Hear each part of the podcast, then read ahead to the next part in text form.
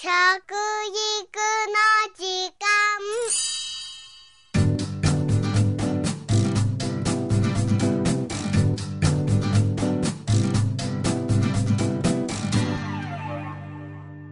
服部幸男です。食育の時間ポッドキャスト。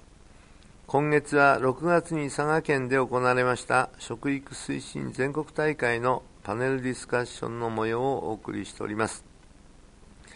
第3回目の今回なんですがご登場いただきますのは日本経済新聞論説委員で編集委員でもあります岩田美代さんです。岩田さんは日本経済新聞社入社後婦人家庭部記者及び編集委員。そして生活情報部長などを経て2007年から現職の論説委員としてご活躍中です。女性労働や食、家庭を専門に国民生活審議会、食料、農業、農村基本問題研究会の委員も経験されている方です。えー、時々、まあ、いろいろな会合でもご一緒したり、えー、食のですね、世界の日本料理を普及する方を選出する委員会でも私もご一緒しているあの非常に幅広く活躍している方なんですね。では早速岩田美代さんのお話をご紹介したいと思います。えっと、岩田です。あの私の方はですね、えー、今あの食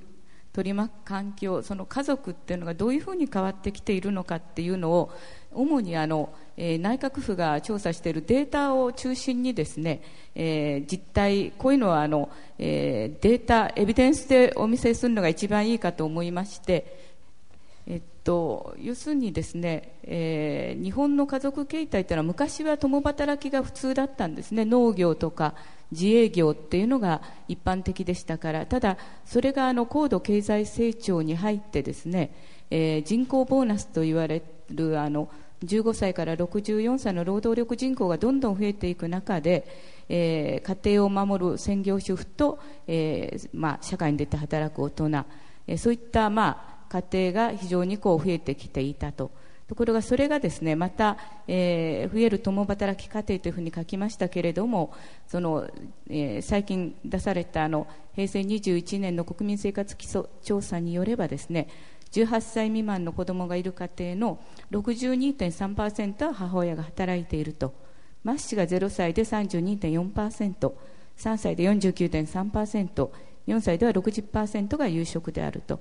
でこれはですねあの昔みたいに食とあの、えまあ、生活するところと働くところが一緒っていうのはいいんですけど今はほとんどが、え、サラリーマン家庭になってますので、え、働いているということは雇用されて働いている人が多いと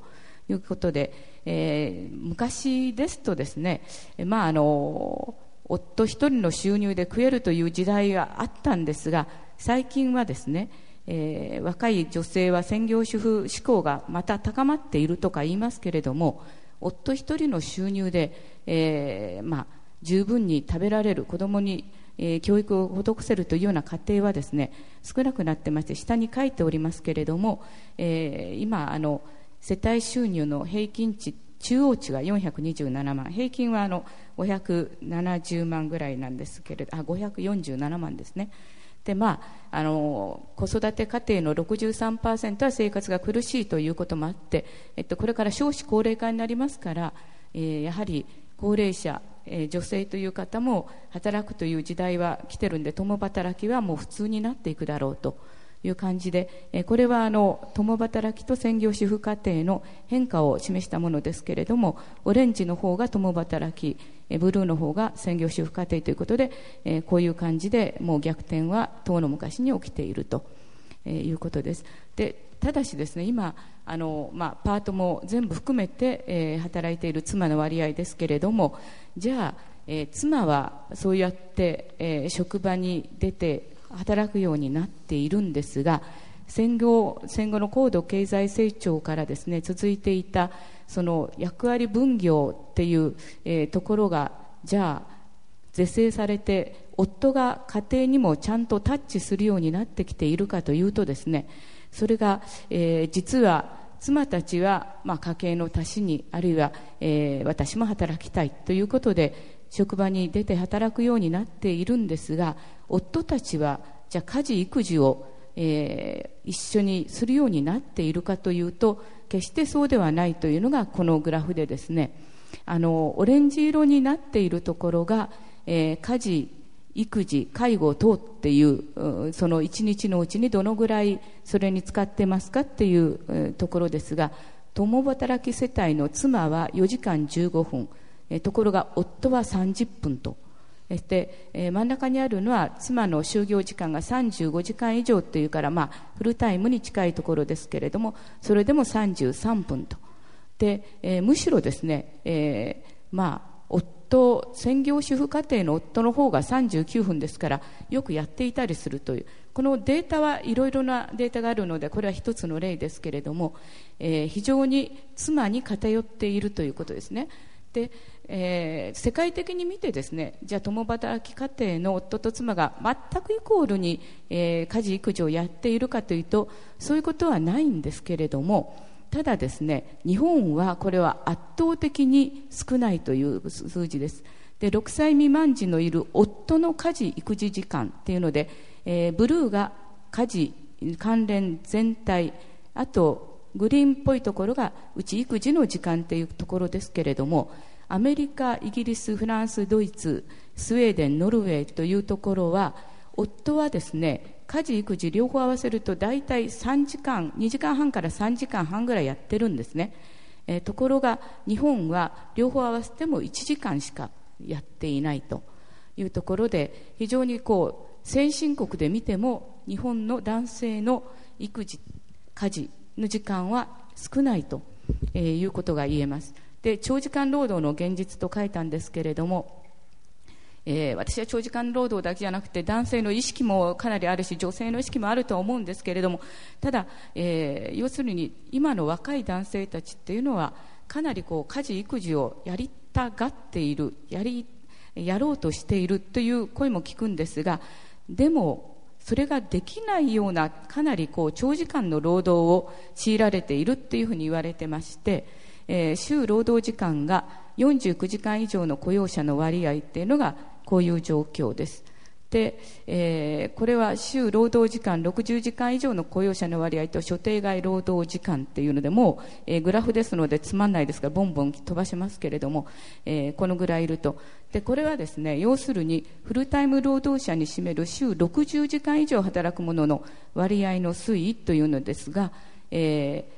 これで見ると上が男性ですね。そうすると5人に1人ぐらいは週60時間以上働いているということで、えー、早く帰ってですねあの家事育児をしようにもなかなかこれは表に出てる数字ですから都会ですとこれに、えー、佐賀の方はあの多分えー、通勤時間1時間なんていうのはあまりないと思うんですけれども東京あたりですと通勤時間1時間というのは普通ですから通勤時間がかかりですね、えー、時にはそのお付き合いもしなきゃいけないとなるとですね非常にこう、えーまあ、週60時間というと、まあ、5日働いて8時間で40ですからあと、えー、4時間プラスで12時間ぐらい働いているということで、えー、さっきですねあの佐賀城私もこうあのワークライフバランスしなきゃいけないものですから、えー、来てせっかく佐賀に来たんだったら少しは行っとかなきゃって午前中に佐賀城のあの、えー、ところ行ってきてですねいろんなあそこの解説の方にお話を伺ったんですが昔あの侍は9時に登場して3時半ぐらいに帰っていたと言っているんですけれども、えー、意外とこうちゃんとワークライフバランスしていたんですね。ところが今のその企業選手と言われる人たちは非常に長時間会社にいなきゃいけないということでですね、えー、今申し上げたように5人に1人は週60時間以上働いていると。そうするとですね、どうしたって父親が帰ってくるのは遅くなるということで、これはあの、えー、まあ3都市で見た男女の帰宅時間っていうのを調べているんですけれども一番上がフランスあ女性上が女性で下が男性ですね。で上がフランススウェーデン日本というところで、えー、要するに右に行くほど遅くなるっていう感じなんですけれども、女性はそれでも日本一生懸命早くパートとかで、えー、夫も帰ってこないんだったら女性が頑張るしかないっていうんで、早く帰っているんですね。ところが男性の場合はですね、えー、この日本で一番多い61.5%っていうのはですね、20時以降っていうやつなんですね。午後8時以降に帰ってきている大人のあの男性たちがえー、このぐらい一番の多いところであると。でフランス、スウェーデンあたりですと10要するに37.17時頃スウェーデンなんていうのは5時頃帰ってる。でよくあの言われるんですけれども、えー、スウェーデンとかフランスに行って暮らしたとか駐在したっていう人が言われるのは、えー、日本で夕飯を家族と一緒に食べないって言ったらなんで食べないんだと。いうふうに、えー、言われると言うんですけれども日本だとこの男性たちはですね、えー、8時以降ですから、まあ、サザエさんをやっている時間帯には帰れないということで帰ったら、まあ、さっき足立先生が、まあ、お示しになったようにお父さんがいないから家族はもう先に食べているという状況になってこれはあの父親の帰宅時間っていうのを、えー、東京、ソウル、北京、上海台北で調べたものですけれどもやはり一番上が東京ですが、えー、右が遅い時間帯っていうのでアジアの中でも今アジアもどんどん変わってきてますからもしかしたら日本型に近くなってきている可能性はありますけれども日本のやはり父親の帰宅時間っていうのは圧倒的に遅いと。で、えー、これがですねさっき家の人と普段一緒に食事をする頻度っていうので、えー、内閣府の調査ですので、えー、まあ、足立先生のとはちょっと違うかもしれませんけれども朝食は小学生小学校6年生で、えー、しているっていうのが42.1%中学生で24.3%で夕食はですね朝食よりは多くなるけれども小学生で68.7中学生で54.1えー、家族の人と普段一緒に食事をするっていうところはですね非常に、えー、まあ、こういう状況でですねで本当はあのもう一つデータがあったんですけれどもちょっと貼り忘れてですね家族一緒に夕食をとった回数っていうのは、えー、文字で書きましたけれどもフランス最も多いのが7回っていうのがあって要するに毎日食べてるっていうのが一番多くってですね46.2%それに対して0回っていうのは6.4%でスウェーデンはやっぱり一番多いのは、えー、1週間のうちですね7回っていうのが35.3%で0回っていうのはありませんでした。で日本はですね逆に7回っていうのは16.8%の家庭しかいなくって最も多かったのは週に2回、えー、家族一緒に食事を夕食をとった。だからこれは土日ぐらいかなって27.7%ゼロ回が6.6%いたということでですね、えー、要するに、えー、まあ、あの日本はさっきお話あったようにあの、まあ、男女が共に働くようになったんですけれども昔のその高度経済成長で片働きで妻が家庭を守って夫はですね、えー、仕事をもうフルタイム、えー、残業があったらやります、えー、土日もやりますというようなところで、えー、あの長時間労働で働いてきたっていう職場風土が変わっていないままに非常にこうそこに女性たちも入ってきてフルタイムの、えーまあ、両親がフルタイムで働いているところは非常にもう、えー、余裕がないと。でそれを夫の働き方を変えられないということになると妻はパートで働くしかないと、えー、ただ夫はそうすると、まあ、これでいいのだということじゃないんでしょうけれども家に帰ってやはり家族で一緒にご飯を食べるっていうことが、えー、非常に難しい状況が続いていると、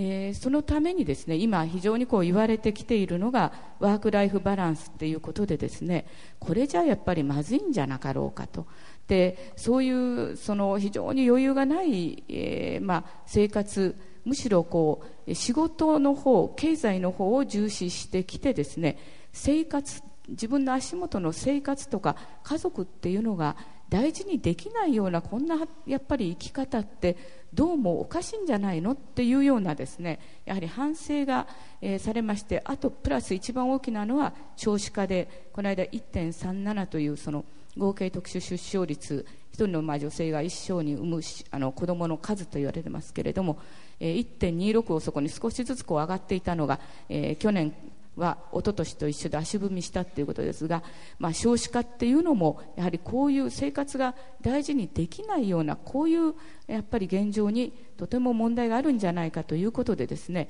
言われ始めたのがそのワーク・ライフ・バランスっていう言葉でですね、まあ、いわゆる、えー、仕事と生活の調和生活と仕事の調和が図れる生き方を、えー、目指そうじゃないかということで、まあえー、国もですね2007年えー、あたりからいろんな、まあ、指標を作ったり、えーまあ、検証を作ったりそういうことで頑張ってやっていると。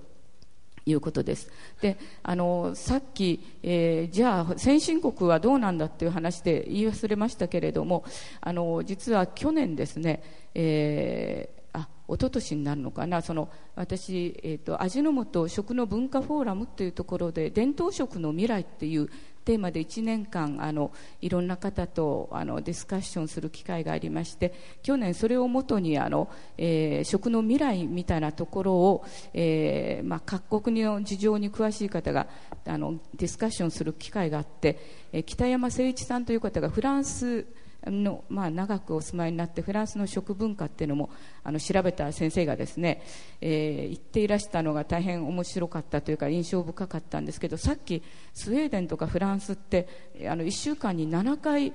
あの家族と食べるっていう答えがありましたでしょ？で、えー、要するに食のフランスモデルっていうのはこの10年20年変わってないっていうのが分かったってその北山先生がおっしゃってたんですね。それはどういうモデルかっていうと1日3回食べる。で3回が大体その時間帯が一緒である。そして、えー、一番大きなのは家族友人その人たちと一緒に食べるっていうこれフランスの、えー、食モデルっていうらしいんです。それが変わっていないというのが、えー、言われてまして。そして日本はようやくこのそれじゃいけない点でワーク・ライフ・バランスというのが言われるようになってですね。その中に1週間60時間以上働く人を07年の10.8%から17年までに半減しましょうとかですね年次有給休暇取得率を46.6要するにまあ年次有給休暇、えー、半分も取ってないんですね。あの日本は、えー、20日ぐらいあるはずなんです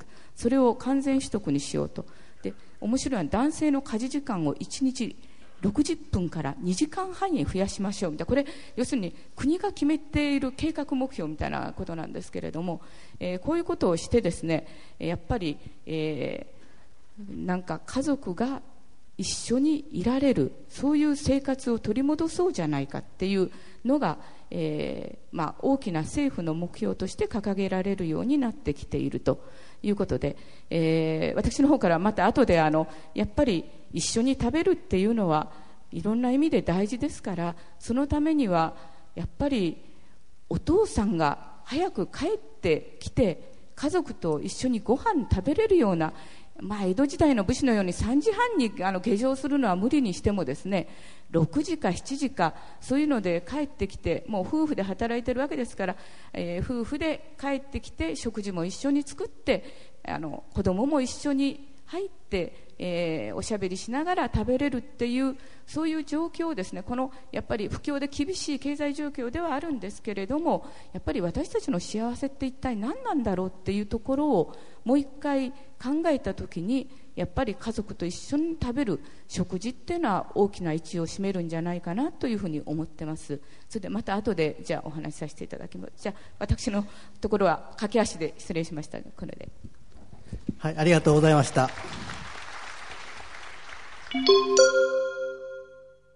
6月に行われました第5回食育推進全国大会のパネルディスカッションより日本経済新聞、えー、論説委員の岩田美代さんのお話でした。いろいろなデータを使われて家庭やワーク・ライフ・バランスとの食の関係を見事に解説されましたね。さて次回は佐賀県佐賀市の川添児童館親子クラブ会長の伊藤ひとみさんのお話をご紹介します。食育の時間、服部幸男でした。